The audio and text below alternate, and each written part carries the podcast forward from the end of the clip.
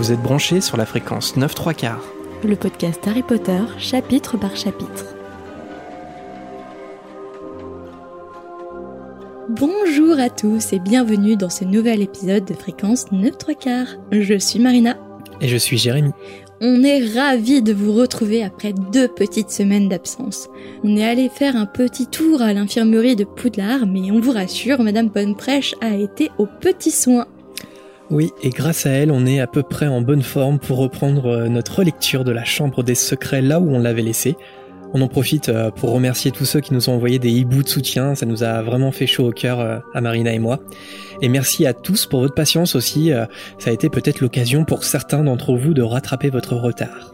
En tout cas, on espère que vous êtes tous prêts maintenant à retourner à Poudlard, où les événements sont de plus en plus obscurs. Parce qu'après l'anniversaire de mort de Nick Casis en tête, Harry a de nouveau entendu l'étrange joie, avant de tomber, avec Ron et Hermione bien sûr, devant une mystaigne pétrifiée. Sans compter l'étrange message sur le mur indiquant que la chambre des secrets a été ouverte. Bref, toujours dans les bons coups, Harry, Ron et Hermione. Et autant dire que ce nouveau mystère, c'est du pain béni pour nos fouineurs en chef qui ne vont pas tarder à mener l'enquête sur la chambre des secrets. Après avoir suivi nos Sherlock euh, de Poudlard, on citera comme d'habitude quelques-uns de vos hiboux dans la volière en essayant nous aussi de rattraper notre retard. Un programme bien rempli donc qu'on vous propose de commencer dès maintenant. Direction Poudlard. Harry Potter et la Chambre des Secrets. Chapitre 9 L'avertissement. Attiré par les cris, Ruzard arrive sur le lieu du drame. En apercevant Mistaigne, il a un réflexe de recul, horrifié par l'horrible spectacle qu'il se tient devant lui. Argus, alors rongé par la colère, aperçoit Harry. Il est persuadé que c'est lui qui a tué Mistaigne, alors qu'il commence à menacer de mort Harry, dont il faudrait qu'on commence à tenir le compte euh, des fois où Harry se, se fait menacer ou frôle la mort. Ce serait intéressant au cours de la saga. Avant sa majorité. C'est ça. Il est interrompu par Dumbledore. Dumbledore est accompagné de quelques professeurs, notamment Gilderoy Lockhart. Il détache enfin la pauvre Mistaigne de sa torchère. Dumbledore demande à Harry, Ron et Hermione de le suivre. Et l'occasion est trop belle pour Lockhart de ne pas briller. Ainsi, il propose son bureau à Dumbledore, qui est euh, le plus proche du lieu du drame. Le directeur de l'école accepte l'invitation, ce qui donne à Lockhart l'occasion de se donner un air important et surexcité. Il emboîte alors le pas de Dumbledore accompagné de McGonagall et, et Rogue. J'imagine trop euh, Lockhart en, en tête, là, pavanant comme un petit coq de foire. C'est vrai que dans, ce- torse. dans ce chapitre, il est particulièrement euh, agaçant et, et abusé quand même, euh, Lockhart, comme on va le voir. L'arrivée dans le bureau de Lockhart provoque la cohue dans les tableaux. En relisant toute la saga, tu vois que quand même les tableaux, c'est un peu des commères quand même. Bah, surtout que là, c'est les tableaux de là, Lockhart, en fait. euh, Ouais, en plus, en plus. Ça rajoute un peu de la commératitude euh, Mhm. au tableau. C'est vrai que dans les, les tableaux du, du bureau de Dumbledore, ils sont Mhm. tout le temps à l'écoute, ou ils font semblant de dormir, mais euh, c'est vrai petite commère. Bah, après, les, les tableaux dans le, dans le bureau du directeur, ils ont une utilité parce qu'ils sont là pour donner conseil au directeur actuel. Mais après, les tableaux, on va dire, euh, tous les tableaux qui se trouvent à Poudlard, ils n'ont pas d'utilité en soi, Mm. si ce n'est euh, regarder ce qui se passe et, et Et faire leur fouine, en fait. Un peu comme le chevalier du Catogan, qui, est- qui est assez, euh, assez drôle aussi dans les livres. Dumbledore dépose Mystane sur une table afin de l'ausculter minutieusement.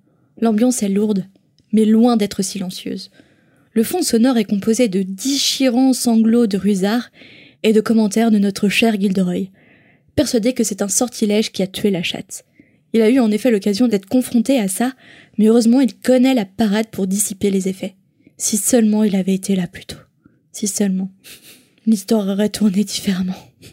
Dans la pièce, seuls Ron, Hermione et Harry se tiennent euh, dans un coin de la pièce en silence, et Rogue aussi, qui est tapis dans l'ombre et, et qui semble se retenir de sourire. Harry est tenaillé entre la compassion que lui inspire Rusard et celle pour lui-même, parce que si Dumbledore croit en la théorie du concierge, il est sûr d'être envoyé.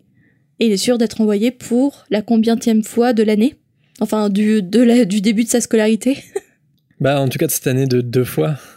Parce qu'il y avait déjà eu la voiture volante. La voiture volante, Ouais. là. Donc ouais, ça fait déjà, ça fait, ça fait déjà beaucoup quand même. Hein. Tu vois, deux fois euh, cette année. L'année dernière, en ayant volé euh, pour rattraper le rappel tout de Neuville aussi. Ouais. Ça fait au moins trois fois. Mais en, en vrai, si s'il s'appelait pas Harry Potter, je pense qu'il aurait été renvoyé assez tôt. bah, euh, je pense dès le Dès la, dès la voiture dès la démonstration de, de ballet, non? La première année. Ouais, ouais. Oui, parce que enfin, même si ça aurait été Harry Potter, est-ce qu'il aurait été renvoyé si jamais il avait été pas, pas bon, tu vois? Imagine, il rattrape pas le rappel tout, il fait n'importe quoi avec son balai. Hmm. Peut-être que McGonagall l'aurait renvoyé. Je sais pas. ça tient un peu de choses. Pendant que Dumbledore euh, essaye de ranimer Mystaigne à coups de baguettes et de formules magiques, mais sans succès, Gilderoy cependant se rappelle d'avoir distribué des amulettes aux habitants de Ouagadougou pour résoudre le problème de diverses attaques. De quelle ville? Ouagadougou. enfin, Dumbledore mit fin, enfin, en partie, aux souffrances de Rusard. Mystaigne n'est pas morte, elle est seulement pétrifiée.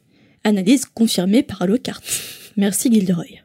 Toutefois, le directeur ignore de quelle manière elle l'a été. Pour Usard, il faut demander à Harry, mais Dumbledore lui dit que les élèves de deuxième année n'ont pas les compétences pour le faire. Et c'est là, si vous vous souvenez bien, que la curiosité de Harry se retourne contre lui. Rusard dit que c'est forcément lui, douloureusement. Usard avoue que euh, Harry sait que c'est un crack-molle, donc c'est forcément lui qui a écrit le message. Harry se défend en rétorquant qu'il n'a jamais touché Mystaigne, et en plus, il ne sait pas ce qu'est un crack-molle. Dans la plus grande surprise générale, quelqu'un d'autre vient prendre la défense de Harry. Rogue. Selon lui, les trois amis se sont trouvés au mauvais endroit au mauvais moment. Mais, parce qu'il y a un mais, c'est sûr qu'il est étrange qu'ils se soient trouvés dans le couloir alors qu'ils devaient être au festin d'Halloween. Mais l'argument de l'invitation à l'anniversaire de mort ne suffit pas à Rogue. Ok pour l'invitation, mais pourquoi ne sont-ils pas remontés directement à la grande salle des cachots La fin devait les tenailler. Mais Harry, il peut pas répondre à cette question sans être obligé de mentir. Il ne peut pas parler de, de cette voix glaçante que lui seul peut entendre. Moi, je me suis posé la question euh, est-ce que vraiment euh, il fallait pas qu'il en parle? Au moins pour les alerter, mais... Bah ouais, si. À Dumbledore, il aurait pu le dire. hein. À Dumbledore, oui. Mais bon, après, c'est vrai que peut-être euh, c'est peut-être pas forcément une bonne idée que d'autres profs comme euh, Lockhart, euh, Rogue ou. McGonagall le, le sachent. Mais ça se trouve, même Dumbledore aurait pu résoudre ce mystère, en fait. Pourquoi il entend une voix, etc. Peut-être qu'il se doute déjà que Harry peut parler fourche langue. Et donc, dans le cas euh, d'une voix qu'il est le seul à pouvoir entendre, Dumbledore aurait peut-être réussi à faire l'équation. C'est vrai qu'il- parce qu'après ils ont cette discussion, Ah non, il faut absolument pas en parler, euh, c'est mauvais d'entendre des voix.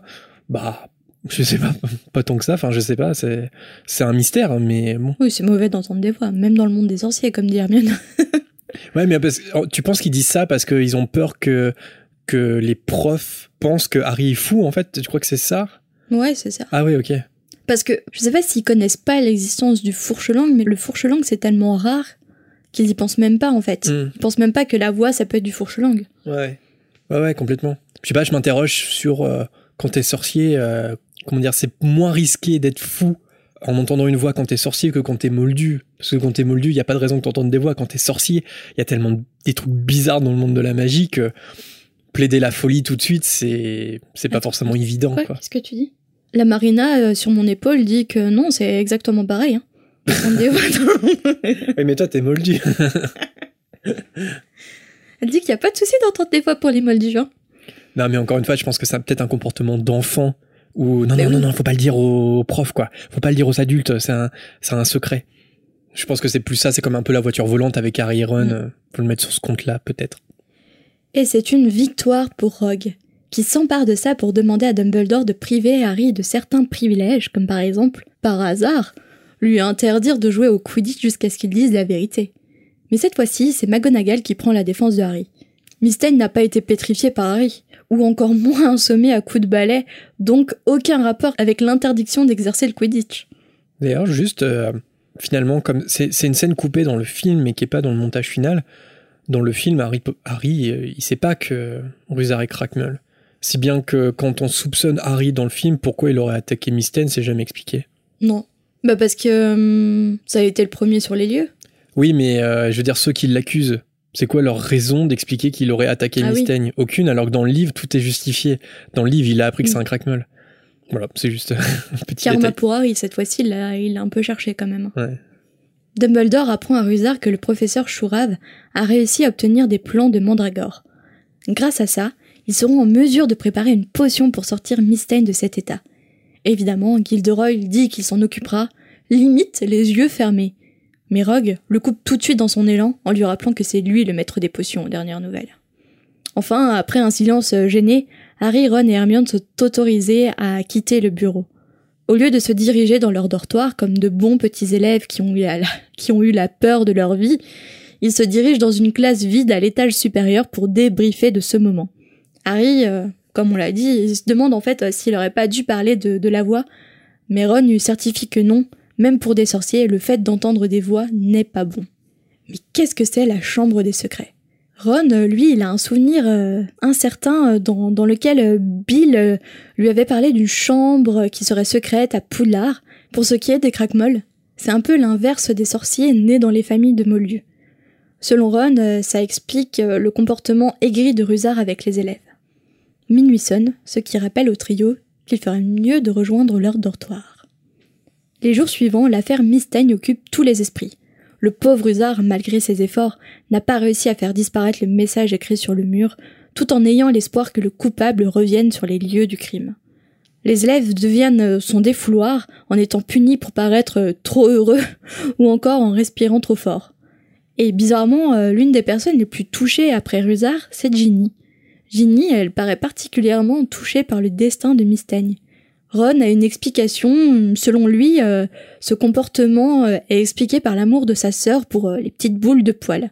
Hermione aussi est également touchée par cet événement. Elle passe son temps la tête plongée dans les livres sans que Harry et Ron ne comprennent la raison. C'est en rejoignant Hermione à la bibliothèque que Harry et Ron vont enfin découvrir ce que leur ami a en tête. Harry, après avoir gratté des vers marins collés aux tables après la fin du cours de potions, il retrouve ses amis à la bibliothèque. Mais sur le chemin, un événement bizarre se produit. Justin Finch Fletcher, l'élève de Pauvre Souffle qu'il a rencontré lors du cours de botanique, fait volte-face lorsque Harry le salue. Arrivé à la bibliothèque, Harry raconte à Ron cet événement. Mais lui, il en fait pas de cas, puisque pour lui, Justin, il est tout simplement euh, un peu bête. Ce qui est pas faux. Une Hermione de mauvaise humeur émerge des étagères euh, de la bibliothèque, énervée que tous les exemplaires de l'histoire de Poudlard aient été empruntés avec une liste d'attente de deux semaines. Et Hermione, elle, elle a pas son exemplaire parce que euh, les livres de Lockhart prenaient tellement, de place dans la valise qu'elle n'a pas eu la place de caser euh, l'histoire de Poudlard. Cet intérêt soudain pour ce manuel scolaire est expliqué par le fait que la légende de la Chambre des Secrets y est racontée.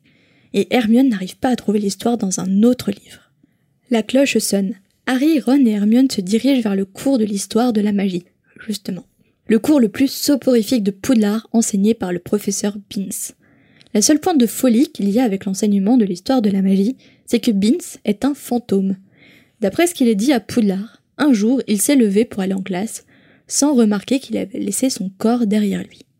Dans un article de J.K. publié sur Pottermore, elle nous raconte que le personnage de Binns a été inspiré par un vieux professeur de son université qui donnait chaque cours euh, les yeux fermés, basculant en arrière et en avant, légèrement sur ses pieds.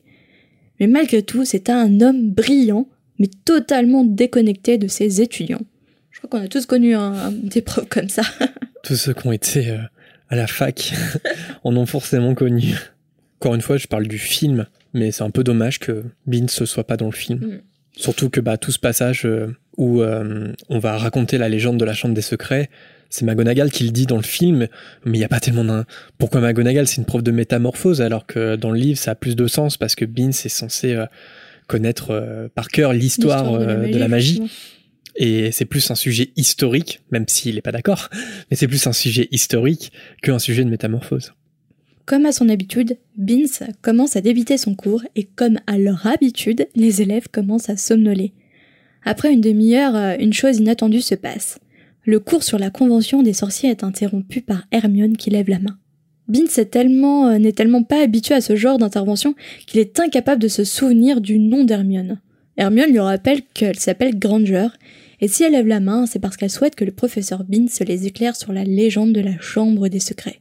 Et là, comme par magie, tous les élèves s'éveillent soudain pour écouter la réponse du professeur. Mais il lui répond qu'il enseigne l'histoire de la magie.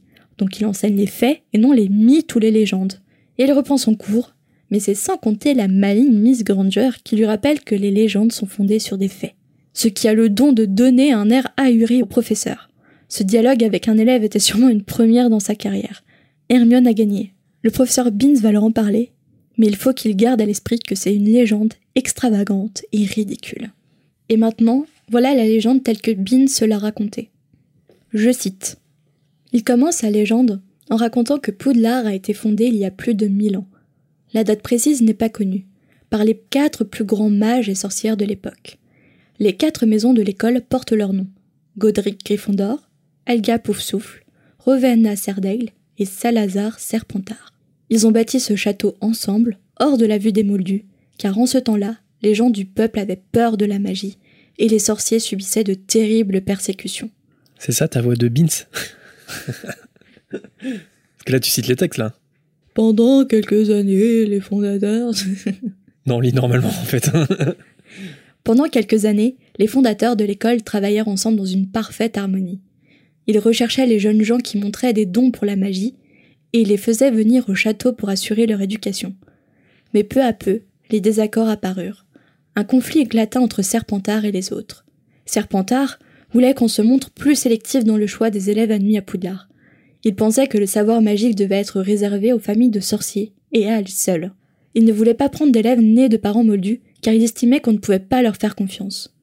Au bout d'un moment, une grave dispute à ce sujet opposa Serpentard à Gryffondor, et Serpentard finit par quitter les lieux. Ça, ce sont les faits, selon Beans, mais là je cite le texte, mais ces faits authentiques ont été obscurcis par la légende hautement fantaisiste de la Chambre des Secrets. D'après cette légende, Serpentard aurait aménagé une salle cachée dans le château, une salle dont les autres ne connaissaient pas l'existence. Serpentard aurait ensuite scellé l'entrée de la Chambre des Secrets, de telle sorte que personne ne puisse s'ouvrir jusqu'à ce que son authentique héritier arrive à l'école. Seul l'héritier de Serpentard aurait le pouvoir d'ouvrir la chambre, et d'utiliser la chose horrible qu'elle contient pour chasser de l'école ceux qui ne seraient pas dignes d'étudier la magie. Alors, euh, lorsque Beans s'arrête, ou Marina, je sais pas, je suis perdu. le silence qui règne dans la salle est très différent de, celui qui règne d'habitude en fait hein, pendant les cours d'histoire de la magie. Tous les élèves sont suspendus aux lèvres de Beans. Agacé, il ajoute que tout ça est de toute façon complètement absurde et qu'aucune chambre des secrets n'a jamais été trouvée à Poudlard. Ça n'empêche pas Hermione de demander au professeur ce qu'il entend par la chose horrible qui se trouverait euh, dans la chambre. Beans répond que ça serait euh, un monstre que seul l'héritier de Serpentard pourrait contrôler. Les élèves euh, se regardent, l'air inquiets. Mais une nouvelle fois, Beans répète qu'il n'existe ni monstre, ni chambre des secrets. Simus, Parvati ou encore Dean prennent la parole à leur tour en argumentant que bah, si la chambre des secrets elle a jamais été découverte, c'est sans doute parce que l'héritier est le seul qui peut l'ouvrir, ou euh, qu'il faut connaître la magie noire, ou encore parce que euh, il faut peut-être faire partie de la famille de Salazar Serpentard. Mais Beans rétorque sèchement que ça suffit, qu'il n'y a pas l'ombre d'une preuve et euh, qu'il est temps de revenir aux faits historiques en oubliant les histoires stupides. Le professeur reprend donc son cours et les élèves replongent en même temps dans leur demi-sommeil habituel. Après le cours, Harry, Ron et Hermione débriefent les révélations du professeur Beans. Ron euh, dit qu'il savait bien que Salazar Serpentard euh, devait être un vieux fou, mais euh, il avoue qu'il ignorait que c'était lui qui était à l'origine des histoires de sang pur. Quand il dit que si jamais il avait été réparti à Serpentard, il serait directement rentré chez lui, Hermione approuve d'un mouvement de tête. Harry, lui, bah, il est beaucoup plus pensif à ce moment-là. Parce que le Choixpeau, il avait bien envisagé de l'envoyer à Serpentard. Et ça, bah, il n'en a jamais parlé à Ron ni à Hermione mais sachant que beaucoup de sorciers à Serpentard avaient mal tourné, il le savait déjà au moment de la répartition, eh ben, il avait demandé au Choixpeau de toutes ses forces à être réparti dans une autre maison. Moi, je me pose une question, je sais plus si on se l'est posé dans, dans la fréquence, mais euh, j'ai quand même l'impression que la maison Serpentard est assez diabolisée dans Harry Potter. Et il y a beaucoup de fans hein, qui, sont qui se revendiquent Serpentard, tout ça, mais euh, il y a quand même pas mal de manichéisme en fait, je trouve, dans, mm dans la représentation de Serpentard. Alors certes, on a le point de vue d'Harry, Ron et Hermione, mais quand même, enfin, je veux dire, il y a, y a jamais de nuance avec les Serpentards. Après, on voit bien le professeur Slughorn, c'est un Serpentard, euh, et pourtant, c'est pas le mal incarné. Tu vois pourtant pourquoi il est Serpentard? mais c'est pas, ça reste quelqu'un de profondément gentil, je pense. C'est vrai que Slughorn, il fait du bien. Parce que, euh, oui. Il fait du bien au. Serpentard. Ouais. Il est, attention, il est pas, il est loin d'être parfait, Slughorn, hein, mais. Non, mais personne n'est parfait déjà, et on sait pourquoi il est Serpentard, parce que euh, il se rapproche de certaines personnes pour son intérêt. Euh, lors de l'éducation de certains élèves, il, il fait le lien entre les liens de parenté des élèves, justement, et il voit aussi les élèves les plus brillants, les carrières qu'ils pourraient mener, et voir l'intérêt, enfin les, les avantages que ça pourrait lui rapporter de, de rester en contact avec eux. Ouais, c'est un grand opportuniste. euh. C'est un opportuniste, voilà pourquoi il est Serpentard, mais en même temps, c'est pas quelqu'un de méchant, euh, Mm. ce Gorn. Mhm. Non, mais c'est juste que, par exemple, euh, j'ai toujours pensé ça dans l'ordre du Phénix, ça aurait fait du bien qu'il y ait un élève de Serpentard dans l'armée de Dumbledore, par exemple. Mhm. Un élève qui se démarque du lot. Enfin, je sais pas, c'est- je trouve que ça manque de nuance. Oui, toujours, il y a les trois maisons sauf les Serpentards. euh, Ouais. euh, pareil pendant la bataille de Poudlard et les Serpentards euh, ils sont envoyés dans les cachots quoi. Donc c'est c'est un petit peu ça. je trouve qui est un petit peu dommage. Enfin dans le livre c'est un peu différent mais mais n'empêche que je crois pas qu'il y ait aucun Serpentard qui défende. Enfin en tout cas qui se qui se mette contre Voldemort dans la bataille de Poudlard même dans le livre. De mémoire, il n'y en a pas. Non de maintenant je crois pas. C'est pas précisé en tout Je cas. crois pas, ouais. ouais. C'est pas précisé, mais je crois pas, quoi. Et si c'est le cas, ça aurait été bien qu'on le sache. Et pour le coup, je trouve que c'est une des rares, un des rares bons ajouts de l'enfant maudit. C'est que le personnage de Scorpius, ouais, je vais dire Scorpius et pas Albus, mais le personnage de Scorpius euh, redore l'image ouais, de, de Serpentard un petit peu. C'est le personnage qui manque, je trouve, dans la saga, en fait. Même euh, un personnage secondaire. Mais bref, Harry euh, est chassé de ses pensées par euh, Colin Crivet, et nous aussi, on est chassé par nos pensées. et Colin qui apparaît euh, dans le couloir euh, bondé d'élèves. En fait, euh, il cherche à dire à Harry que quelqu'un de, sa classe lui a dit qu'il est, mais il est emporté par la foule sans pouvoir finir sa phrase. Harry, de toute façon, s'imagine que le camarade de classe de Colin a dit qu'il pensait que Harry lui-même était l'héritier de Serpentard. C'est sûrement pour ça aussi que Justin s'est enfui plus tôt. Ron, il n'en croit pas ses oreilles, et il demande à Hermione si elle, elle pense qu'il existe une chambre des secrets. Hermione, euh, eh ben, elle répond qu'elle sait pas, mais le fait que Dumbledore ait pas réussi à guérir immédiatement Mystène, c'est assez inquiétant quand même. Alors c'est drôle, parce que dans le film, encore une fois, quand Ron lui pose la question, est-ce que tu penses qu'il existe une chambre des secrets? Hermione, elle répond que oui, évidemment que la chambre existe. Donc là, on a vraiment une entorse, euh, petite à entorse au chaque fois, je me, je me demande les raisons pour euh, les, enfin les raisons qui ont poussé les scénaristes à faire des entorses. euh, Je vois pas pourquoi il y a cette entorse au livre en fait. Euh, je vois pas pourquoi il y aurait une raison à faire cette entorse au, livre. Bah, moi, je pense que euh, il faut jamais perdre de vue qu'un film, ça doit être efficace et que il y a pas le temps dans le film pour que les personnages doutent que la chambre des secrets existe ou pas. En fait, il faut que l'enquête commence immédiatement. Et donc, il faut pas qu'Hermione doute sur l'existence de la chambre. C'est, euh, bah, évidemment que ça existe et l'enquête commence, tu vois. Mhm. Il faut pas perdre de temps, sinon tu perds le spectateur. Je pense que c'est pour ça que Steve Close, euh, il sait qu'il trahit un petit peu Hermione, là. Parce que Hermione, elle a un peu plus de recul que ça. Quand tu lui racontes quelque chose, elle va pas le croire immédiatement. Il faut qu'elle ait la preuve. Elle est intelligente, Hermione. Dans le film, elle est un peu plus expéditive, mais, mais un film est plus expéditif, par définition. Le trio se retrouve euh, justement sur euh, le lieu de l'attaque. Rien n'a changé, à part que Mystaigne a été évidemment enlevé et qu'une chaise est présente. Ron précise que c'est là que Rusard monte la garde. Tous les trois commencent alors à enquêter. Les petites fouineuses le retour. C'est quand même plus fort qu'eux, en fait, hein, tu vois, de, de, tu sais, ça pourrait s'arrêter là, tu vois, genre, Mm.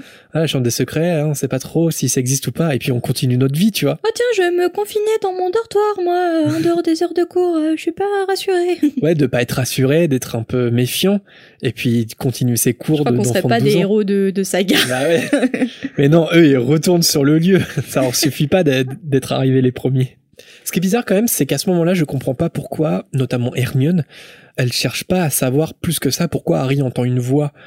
Elle, elle cherche partout, c'est quoi la chambre des secrets, ça, ça, ça se comprend. Mais euh, pourquoi aussi Harry il entend une voix Il y a un mystère et il faudrait qu'ils essaient de résoudre ce mystère parce qu'il est à l'origine de leur découverte de Mystaigne. Et a priori, c'est la voix du tueur. Donc Mhm. c'est juste, euh, c'est bizarre qu'ils se posent pas plus de questions par rapport à cette voix. Mais bon, De cette voix qu'ils n'ont pas entendue aussi, peut-être qu'ils ont un petit doute. euh, tu penses qu'Harry, il pense qu'Harry, il est un peu. Il est schizo. On y revient à la folie. Bah justement, Harry, euh, il remarque sur le lieu euh, des traces de brûlure Et Hermione, elle repère des araignées qui s'échappent par la fente d'une fenêtre. Raison de plus pour ne pas enquêter pour Marina. Ce qui met Ron, comme Marina, extrêmement mal à l'aise, puisque euh, bah, Ron, comme Marina, il a la phobie des araignées. Très original comme phobie. Ron, il explique que quand il avait trois ans, en fait, Fred a transformé son ours, son ours en peluche, pardon, en une énorme araignée. Et en, en entendant ça, Hermione, elle se retient de rire. C'est comme la preuve que Fred et George, ils font sont pas toujours très drôles, tu vois, parce que euh, moi je pense aussi, euh, alors je sais plus exactement quand est-ce qu'on l'apprend, mais on apprend que l'un ou l'autre euh, a essayé de faire un serment inviolable à Ron et que c'est Arthur en fait qui l'a, bah c'est dans, le Prince de sang mêlé, je pense, qu'on l'apprend, et et que Arthur s'il avait pas réagi à temps, en fait ils auraient fait un serment inviolable, ce qui est hyper dangereux.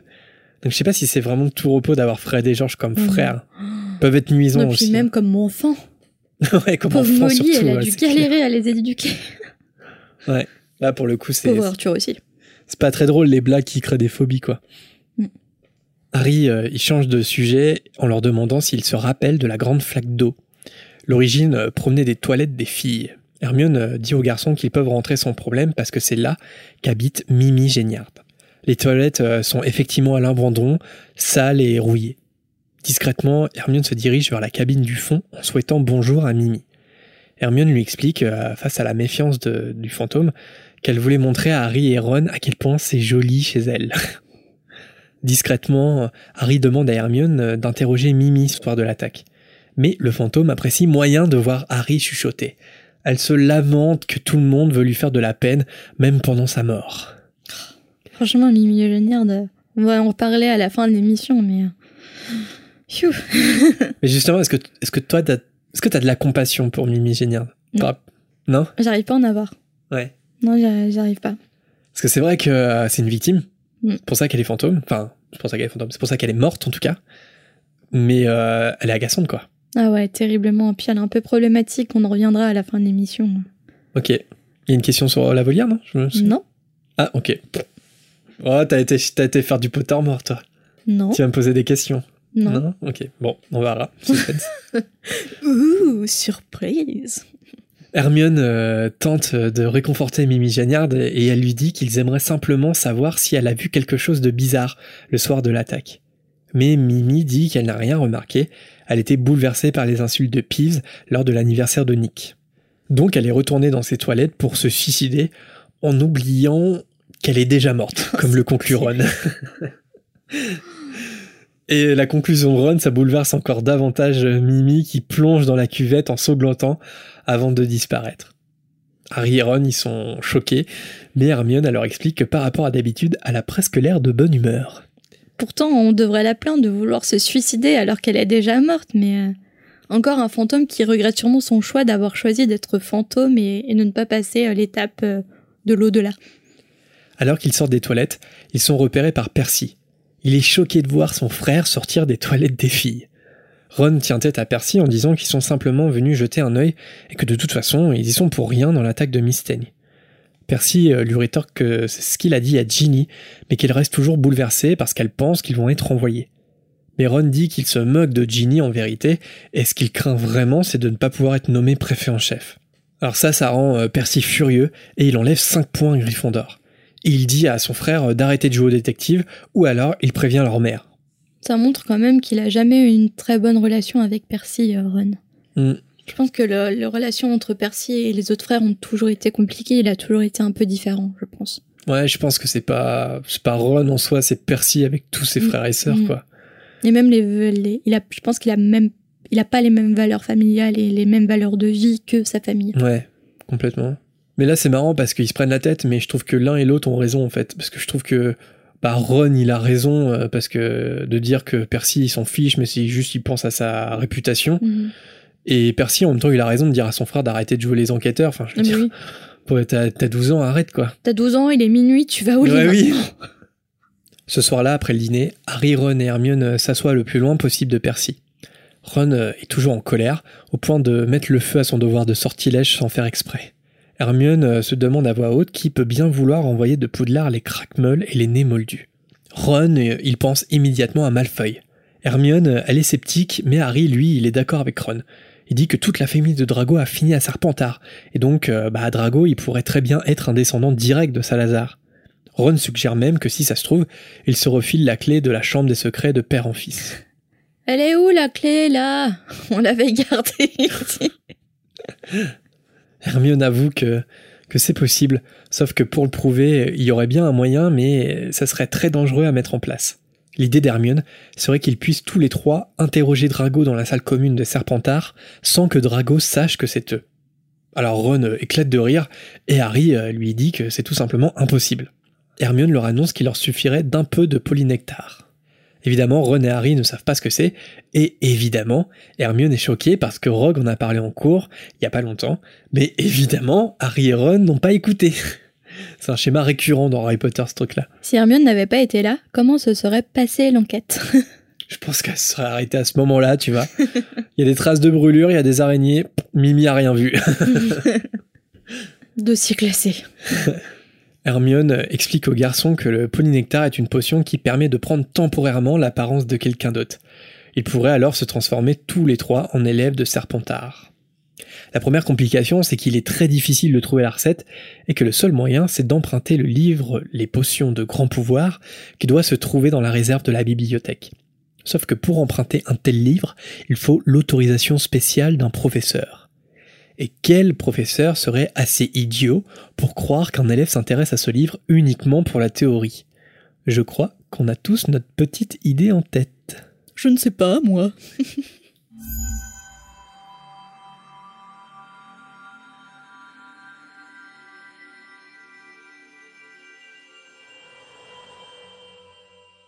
Merci Jérémy. Merci Marina.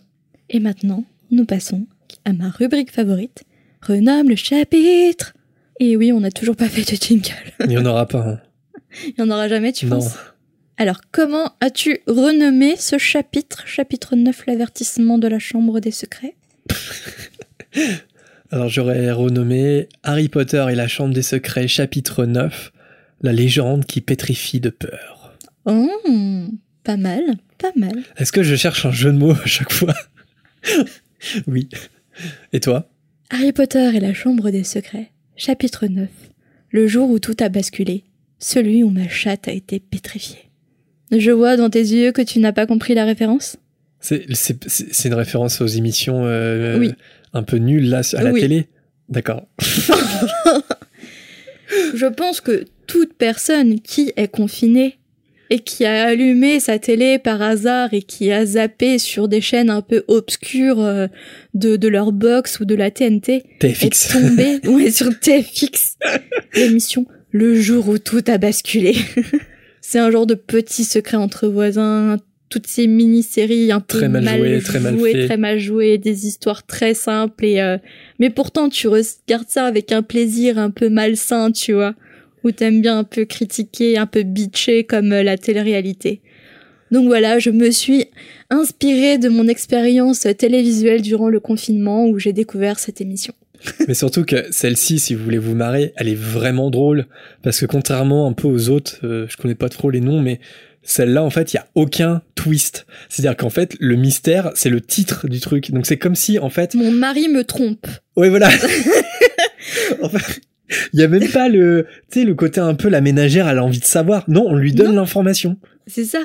Ou mon, mon patron est un gangster. Oui, alors ça, mon pas trop un gangster et ce qui est magique avec cette émission, c'est qu'à la fin, il y a une avocate. Au début, à la fin, il y a une avocate qui fait euh, une petite présentation de une minute. Mais tu te dis, quel est le parcours professionnel de cette avocate pour se retrouver dans cette émission?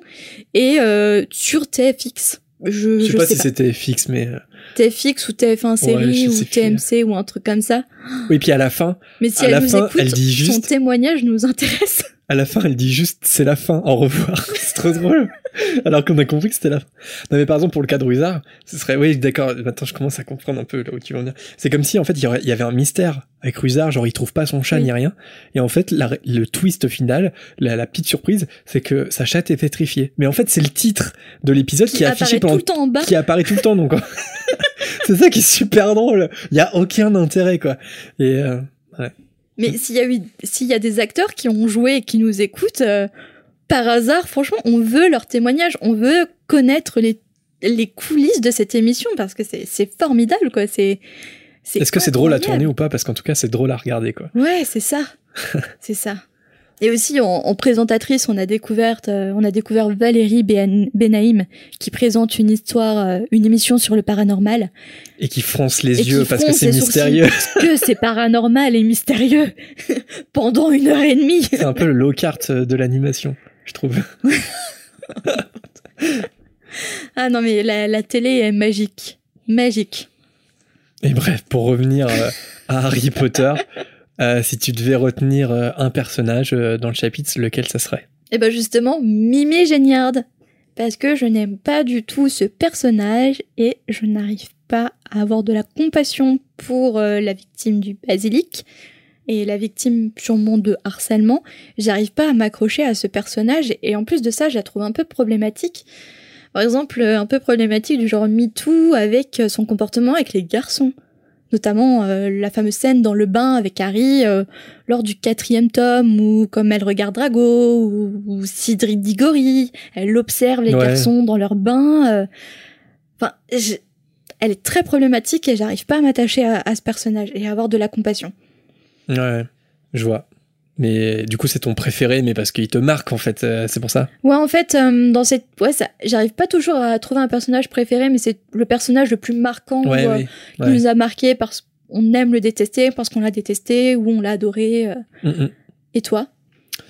Bah moi, ce serait une nouvelle fois Hermione, parce que je trouve que là, elle est vraiment à l'initiative un peu dans, dans ce chapitre, parce que c'est elle qui prend justement l'initiative d'interroger Beans dans la salle de classe et c'est elle qui a l'idée du polynectar. Donc c'est vraiment euh, c'est vraiment elle le moteur de l'action euh, une fois n'est pas coutume. Donc euh, Hermione. Donc tu vois par exemple tu as deux personnages féminins qui sont quand même par exemple Mimi Géniard elle va avoir un rôle déterminant dans, dans la découverte de la chambre des secrets. Hermione c'est pareil. Et pourtant on a deux personnages féminins très différents. Ouais. Mais ouais, c'est vrai que c'est dur hein. C'est dur d'avoir de la compassion pour Mimi Géniard alors que pourtant c'est une victime. Mais euh, je pense que J.K. Rowling en fait exprès, tu vois, de, mm. la rendre antipathique. Pas, pas vraiment antipathique, mais pathétique en fait. Elle est un peu pathétique pendant, pendant, pendant toute la saga. Et... et même si on lui portait de l'amour, je pense qu'elle est tellement empêtrée dans, dans sa dépression et... Euh, Puis c'est un fantôme, elle est, elle est, elle est cyclique. Ouais, c'est ça. En fait, c'est... Elle peut pas évoluer. En fait, la trace qui subsiste d'elle, c'est la trace de ses souffrances et pas la trace euh, d'autres moments heureux qu'elle a pu vivre dans sa vie. Ouais, complètement. Allez, chose promise, chose due, on passe tout de suite à la volière avec vos messages.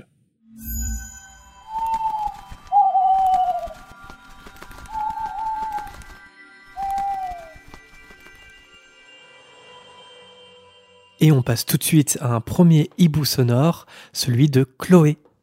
Salut la fréquence. Je sais pas si je peux vous contacter par hibou sonore euh, avec euh, Instagram, mais je teste. Euh, j'avais une petite question, ou plutôt une demande. Dans le film 3, pendant le premier cours de Lupin, ils doivent faire face à un épouvantard en utilisant le sort Ridiculus. Et je me suis posé une question. J'aurais bien aimé savoir quelle était la plus grande peur de Drago. À votre avis, ça, ça devait être quoi sa plus grande peur? Je pensais à son père, mais je suis pas sûre. Merci, vous êtes super, c'est trop cool de vous écouter le samedi matin. Des bisous. Merci Chloé pour ton hibou sonore et des bisous également. Alors, euh, pour ta question, j'ai pensé aussi à son père parce que je pense que c'est son père et bien sûr sa longue lignée familiale aux valeurs douteuses qui ont façonné Drago. Et je pense que bien sûr la figure paternelle de, Drago est importante pour lui. Elle est autant importante qu'elle est effrayante pour lui. Donc c'est pour ça que je pense que c'est son père qui doit apparaître lorsque lorsqu'un épouvantard apparaît devant Drago. Par exemple la, peur de causer de, de la déception euh, à l'égard de son père. Et toi, tu, tu avais une autre idée en tête? Euh, ouais, ouais, ça peut être son père. J'ai vu une théorie sur internet et qui me plaît plutôt bien. Euh, ce serait l'idée que l'épouvantard de Drago, ça pourrait très bien être lui-même, mais un mmh. Drago devenu, devenu mange-mort, en gros, le Drago que ses parents souhaitent qu'il soit, en fait. En gros, un, Drago qui n'avoue pas ses faiblesses à Mimi Géniard dans Le Prince de Sang Mêlé. Un Drago qui a le cran de tuer Dumbledore, qui tue froidement Dumbledore. Euh, ou un Drago qui identifie Harry pour le condamner à mort dans les reliques de la mort, par exemple. Donc en gros, euh, une espèce de Drago maléfique qu'il se vante être, mais qu'il n'est jamais, tu vois. Et mais ça serait une peur pour lui. Bah. Et pas un accomplissement du coup. On a l'impression quand même dans le Prince de Sang Mêlé, il a, il, il a ce conflit en lui. Euh, il est enfin mange-mort. Il Voldemort lui a confié une mission. Tout ce qu'il, enfin, il a ce statut dont il se vante depuis le départ. Et pourtant, ça le fait craquer. Et pourtant, on va voir à ce moment-là que Drago, il, bon, déjà, il a la lâcheté en lui, mais ça, c'est familial. Hein. il s'appelle Malfoy. Et puis, il y a quand même, il y a quand même du bon en lui, dans le sens où euh, c'est pas un meurtrier. C'est pas un meurtrier, c'est pas, c'est pas quelqu'un qui dénonce non plus pour euh, mettre quelqu'un sur le bûcher. C'est pas lui qui jette des Avada Kedavra dans la salle sur demande, dans les rues de la mort. Donc, ça pourrait être. Euh, j'aime bien cette idée aussi, l'espèce de double de lui-même, parce que c'est en gros le drago que ses parents essayent de façonner et qui ne l'est pas. Je pense qu'il a un peu euh, idéalisé le rôle de mange-mort. Hmm. Pour lui, être mange-mort, c'est simple. C'est simple de tuer des gens, c'est simple de torturer, parce que toute sa famille, je pense, euh, est du côté obscur. Donc pour lui, si tout le monde l'a fait, c'est que tout le monde peut le faire. Et là, il a enfin conscience qu'il n'est pas comme sa famille, il n'est pas comme son père. Et euh, justement, euh, quand il menace Dumbledore, à un moment, en fait, avant l'entrée euh, des mange-morts, il a abaissé sa baguette. Donc si les mange-morts ne seraient pas rentrés, si Rogue ne serait pas rentré, qu'est-ce qui se serait passé? Hmm. Donc tout n'est pas perdu chez Drago. Non, tout n'est pas perdu. C'est vrai. Mais je sais pas, j'aime bien cette théorie. Alors après, après la question de savoir, est-ce qu'à 12 ans, enfin 13 ans, est-ce quand s'il avait été au cours de Lupin, parce que dans le livre, en fait, les Serpentards ne sont pas présents au cours de l'Hypomontard, donc euh, on voit jamais Drago euh, face à son. Enfin, il a jamais eu la chance de se retrouver face à un épouvantard. En tout cas, c'est pas dans le livre. Je sais pas si a une chance. Hein. Donc, euh, mais à 13 ans, ça aurait peut-être pas été ça, mais je vois bien, au moins à la fin de la saga. Enfin, je trouve cette théorie intéressante et assez bien pensée. Mm-hmm. Mais son père, c'est tout à fait possible aussi. Hein. Et on passe tout de suite à un deuxième hibou sonore, celui de Gwenaël. Salut la fréquence. J'ai une petite question pour vous. Dans le tome 2, dans le chapitre chez Fleury et Bott, on voit Lucius qui prend un vieil exemplaire de manuel de métamorphose à l'usage des débutants dans le chaudron de Ginny. Et c'est dans ce manuel-là qu'il glisse le journal de Gédusor. Or, dans le tome 1, on voit dans les listes de fournitures que c'est le même manuel que les parents de Ron lui ont acheté l'année d'avant. Alors pourquoi est-ce que il rachète ce manuel alors qu'ils l'ont en fait déjà? Voilà, c'était ma question. Merci pour tout ce que vous faites. Merci Gwenaël pour euh, ton hibou. Alors c'est très précis. pourquoi, euh, pourquoi racheter à Ginny euh, le manuel de métamorphose, même d'occasion? Clairement, on n'a pas trop de réponses à, donner. Enfin, il n'y a pas. Est-ce que c'est une petite petite erreur de J.K. Rowling? Mais j'arrive même pas à dire le mot erreur parce que finalement, il pourrait y avoir plein de raisons qui me viennent pas en tête. Hein clairement. Euh, peut-être que les livres étaient trop abîmés ou euh, il y a une mise à jour des livres ou des choses comme ça. Ouais, il pourrait. C'est peut-être. Euh, il faut peut-être des éditions. Ouais, mais s'il est d'occasion, c'est que c'est pas un livre récent. oui. mais non, sinon je pensais peut-être, peut-être que t'en as besoin en première année, mais peut-être que les livres que t'as besoin en première année, tu les gardes parce qu'ils te sont utiles dans la suite de ta scolarité. Donc on peut très bien imaginer que Ron, il est toujours besoin de son manuel de métamorphose. Mm. Euh, Percy aussi, Fred et George aussi. Et peut-être qu'après on remonte trop loin et que pour le coup, euh, y a, c'était pas le même manuel qu'on leur demandait autant de Billy ou Charlie.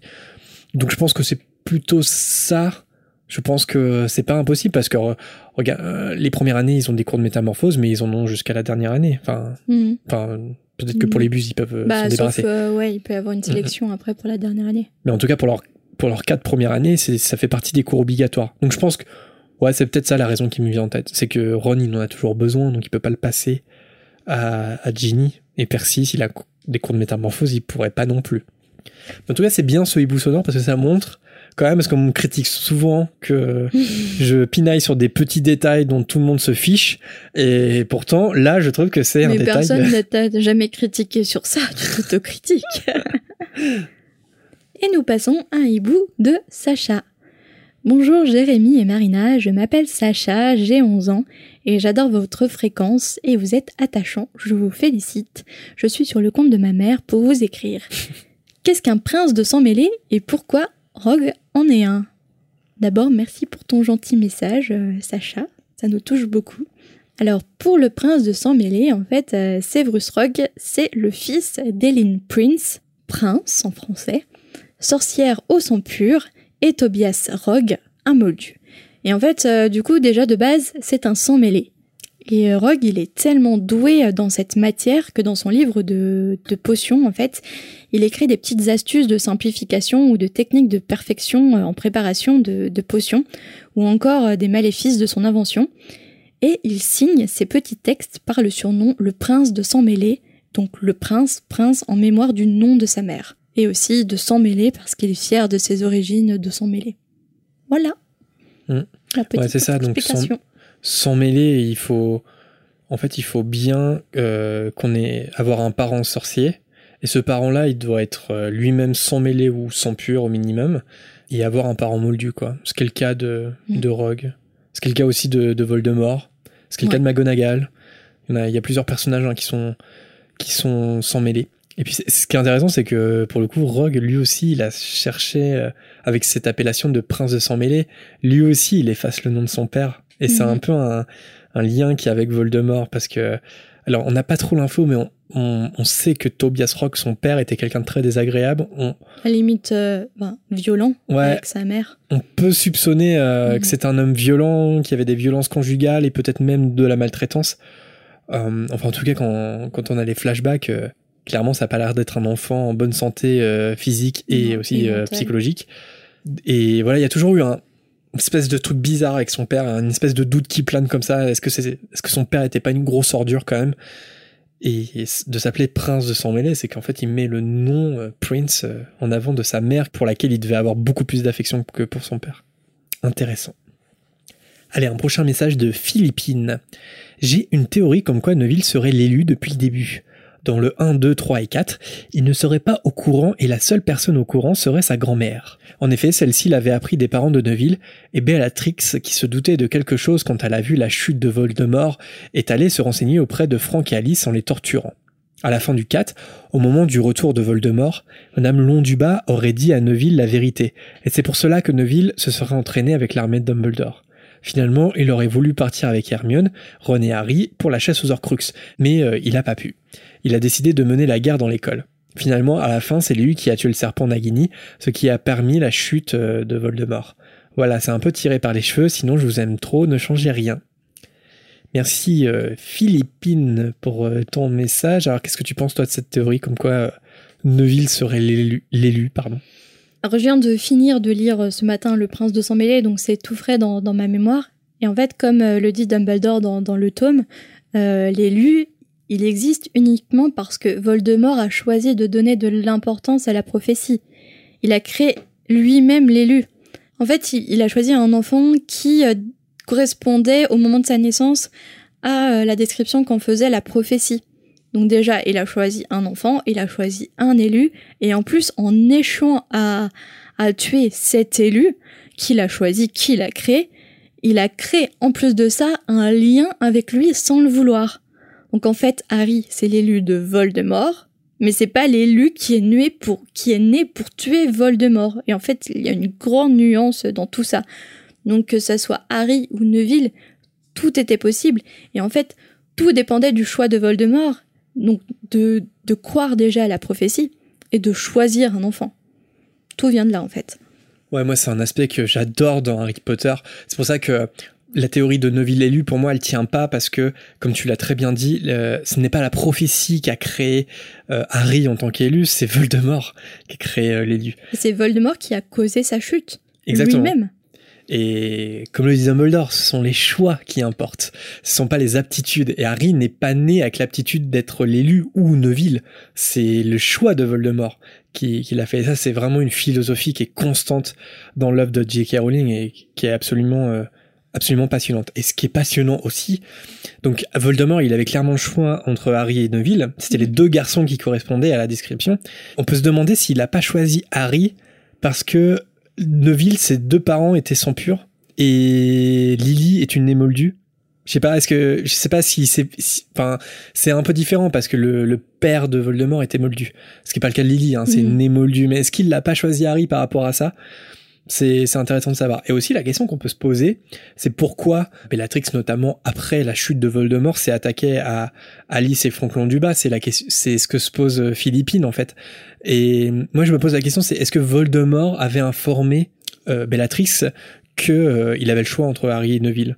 Est-ce que est-ce que Bellatrix savait que les Longs du Bas étaient liés, pouvaient être liés à la prophétie Et dans ce cas-là, ça serait une espèce de vengeance. C'est ah si Voldemort il t'aurait choisi toi, peut-être que mon maître il serait pas mort, tu vois. Mhm. Je sais pas. Je me suis toujours posé cette question-là. Pourquoi targeter les Longs du Bas? Bon, c'était deux horreurs, deux Après- excellents horreurs, mais Est-ce que Bellatrix euh, a vraiment des raisons pour torturer des gens? Je ne pense pas. non, voilà.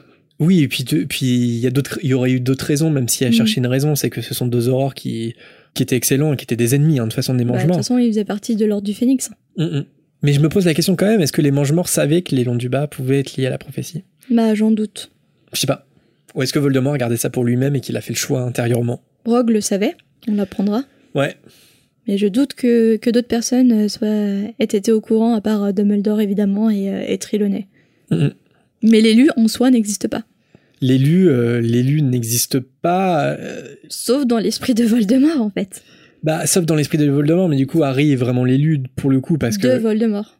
ouais, ouais, mais du coup, il est l'élu de la prophétie parce que Voldemort l'a marqué comme l'élu, en fait. Ouais, mais, Mm, mm. oui, mais il est pas l'élu parce qu'il est né pour tuer Voldemort. Non. Tu vois ce que je veux dire? Ouais. C'est pour ça que Neville peut pas être l'élu, en fait. parce que, C'est ça. parce que Voldemort a fait simplement un autre choix.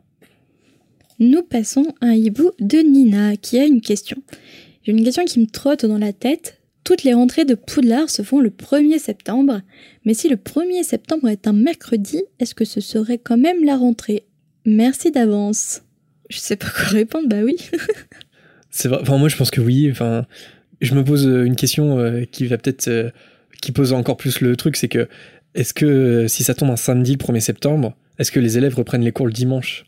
Parce que le, le Poudlard Express, c'est le 1er septembre à 11h. Hmm. On a l'impression que c'est coûte que coûte, mais si ça tombe un samedi, on fait travailler les élèves le dimanche. Je sais pas. Et de façon, de façon générale, je non, ils vont dans leur dortoir le dimanche, ils sont à l'école, lundi, ils sont prêts à prendre les cours, tu vois. Peut-être. Ouais. Mais de toute façon, je suis pas sûr que les calendriers et les emplois du temps soient très clairs dans Harry Potter. Je pense que parce que comme c'est daté, on sait, euh, on sait dater en fait euh, Harry Potter à peu près. Mais c'est vrai qu'ils reprennent toujours le lendemain de de leur rentrée. Mais est-ce que entre les années 1 à 6, voire 7, est-ce qu'il n'y a pas un samedi 1er septembre euh, qui est, qui est tombé? C'est très probable quand même. Donc, euh, mais après, voilà, c'est un détail. Je pense pas que JK a. Bon, là, je pense qu'elle s'en fiche un petit peu. Et je pense pas qu'on puisse faire les emplois du temps euh, par rapport aux informations qu'on a dans le livre. Et puis, je crois même qu'avec les infos qu'on a dans le livre, il y a des incohérences. Parce qu'il y en a qui ont cherché quand même à essayer de refaire les emplois du temps. Et en fait, tu te rends compte que ça n'a pas de sens parce que le même jour, ils ont, ils ont pas les mêmes cours, etc. Donc, euh, elle a travaillé, elle a fait des tableaux, mais pas au point de tout dater euh, par date. de euh, vérifier la cohérence des emplois du temps. non. Ça peut être compréhensible. Ouais. C'est compréhensible. Un autre message de Louline. Salut la fréquence 9 3 quarts. Après un énième visionnage d'Harry Potter et la Chambre des Secrets, je me pose une question essentielle. Comment ils ont fait pour réanimer Sir Nicholas de Mimsy Porpington? Je veux dire que quand Justine a été pétrifiée, Nick est devenu tout noir et on a été obligé de le faire avancer grâce à un éventail. On sait que les fantômes ne peuvent rien manger grâce à l'exemple du chapitre sur l'anniversaire de mort. Mais comment ils ont fait du coup pour lui faire boire le remède à base de mandragore s'il ne peut rien avaler? Sinon votre podcast est vraiment super, continuez comme ça. Tu as une idée? Non. Mais personnellement, je me suis déjà posé la question. euh, Enfin, je comprends pas pourquoi Nick. Comment ils, comment ils l'ont. Moi, je pense avec un petit puit puit. Ils ont rempli, tu sais, un truc, un brumisateur, et ils ont brumisé la- le filtre de Mandragore euh, sur Nick. Mais même, euh, c'est curieux qu'un, c'est curieux qu'un fantôme puisse être pétrifié par le basilic. C'est un peu, c'est un peu bizarre de la part de J.K. Ils sont morts, donc. co- Mais ils mais peuvent quand même être matière. pétrifiés. C'est bizarre. C'est la matière qui est pétrifiée. Ouais, ouais, ouais. Mais du coup, c'est bizarre de pouvoir euh, guérir un fantôme avec des plantes. Comment ça marche, je sais pas. C'est une très bonne question, Louline, et je me suis posé la question. Un brumisateur, comme tu vois dans le rayon fruits et légumes près des grandes surfaces. C'est ça. Merci encore à tous pour vos super messages. Alors comme on a pris un peu de retard dans notre volière, euh, il y a des hiboux qu'on a malheureusement dû trier. Alors on tient quand même à citer un maximum d'entre vous, comme d'habitude, en commençant par Pauline qui a fait un jeu de rôle Harry Potter. Merci à Skipia aussi qui nous a découvert il y a pas très longtemps. À Michael également, à Emma qu'on accompagne pendant quelques insomnies pas top, et à nos PSC qui nous écoutent sur Spotify. Un grand merci aussi à Pollux,